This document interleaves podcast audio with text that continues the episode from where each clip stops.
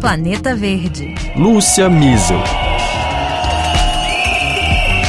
A revolta de agricultores em vários países europeus, somado a um contexto político menos favorável ao avanço de políticas ambientais, podem pesar em decisões importantes que a União Europeia se prepara para tomar. O bloco deve atualizar os compromissos de redução de emissões de gases de efeito estufa no horizonte de 2040. É sobre isso que a gente fala no Planeta Verde de hoje.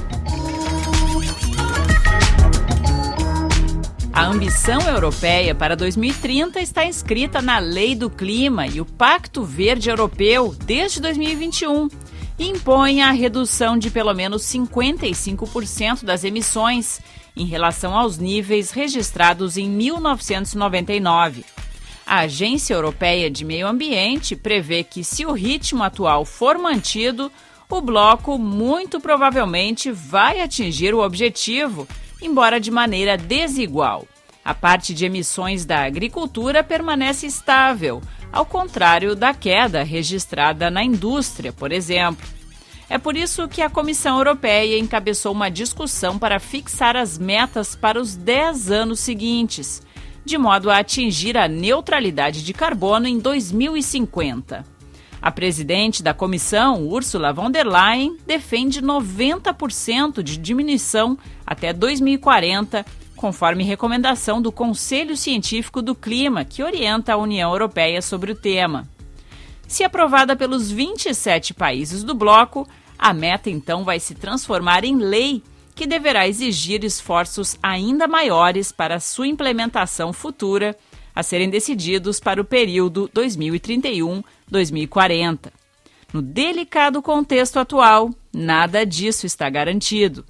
Vamos ouvir Catherine Aubertin, diretora de pesquisas do Instituto de Pesquisas pelo Desenvolvimento e especialista em economia ambiental e negociações climáticas.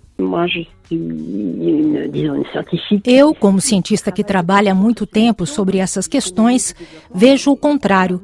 Não estamos indo tão rápido quanto deveríamos se quisermos respeitar o Acordo de Paris, um tratado internacional que é obrigatório para os países. A maneira como a população percebe essa obrigação é uma outra questão. Para muitos, todas essas normas instauradas para cumprirmos os nossos objetivos são vistas como um peso, mas elas deveriam ser compreendidas como normas de proteção. Acho que houve um problema de comunicação. Limitação do uso de combustíveis poluentes como diesel, proibição de agrotóxicos que afetam a biodiversidade e a saúde humana, limitação da irrigação em nome da segurança alimentar e sanitária nos períodos de seca, que são cada vez mais intensos e frequentes, são algumas das medidas percebidas como imposições vindas da União Europeia. Setores produtivos, como os agricultores agora, alegam que decisões como essas asfixiam as suas atividades e atingem a competitividade nos mercados internacionais. No caso da França, a Federação Nacional dos Sindicatos Agrícolas continua com a ideia de produzir cada vez mais, graças a uma agricultura intensiva que abala os ecossistemas, a água, o ar e a saúde dos próprios agricultores. É um modelo que nem deveríamos mais estar apoiando, já que os relatórios de organismos como o IPCC, o IPBES e a FAO nos advertem que precisamos é produzir menos. Tous militent pour dire qu'il faut produire moins.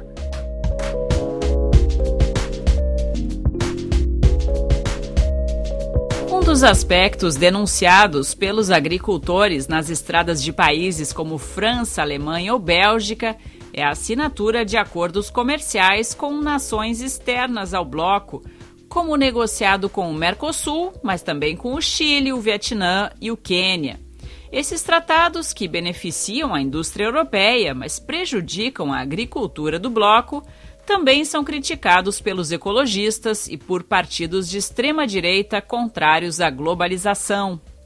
O pesquisador Nicolas Bergmans, à frente do Departamento de Europa do Instituto de Desenvolvimento Sustentável e Relações Internacionais, em Paris, salienta que o atual movimento de agricultores poderá influenciar os eleitores nas próximas eleições parlamentares europeias, em junho, e, consequentemente, no andamento da política da nova legislatura sobre o ponto de vista ambiental.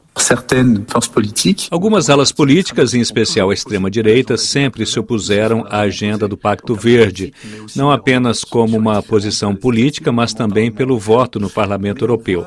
Também temos visto uma certa mudança de discurso que atinge a direita e a centro-direita europeias ligadas ao ritmo da transição.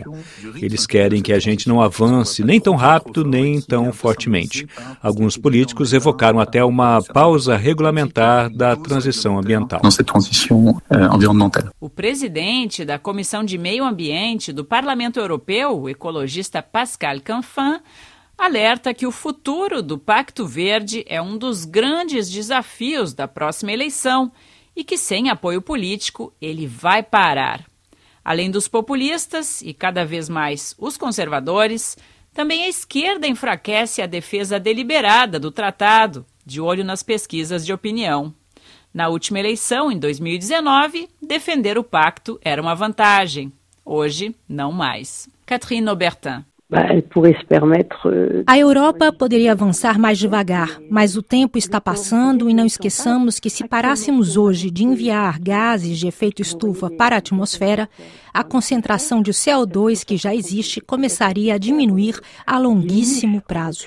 Nós teríamos que parar imediatamente de encher um copo que está à beira de transbordar, e a agricultura convencional é uma grande fonte de emissões. Dois terços da superfície agrícola europeia estão ocupadas pela produção de alimentos de origem animal.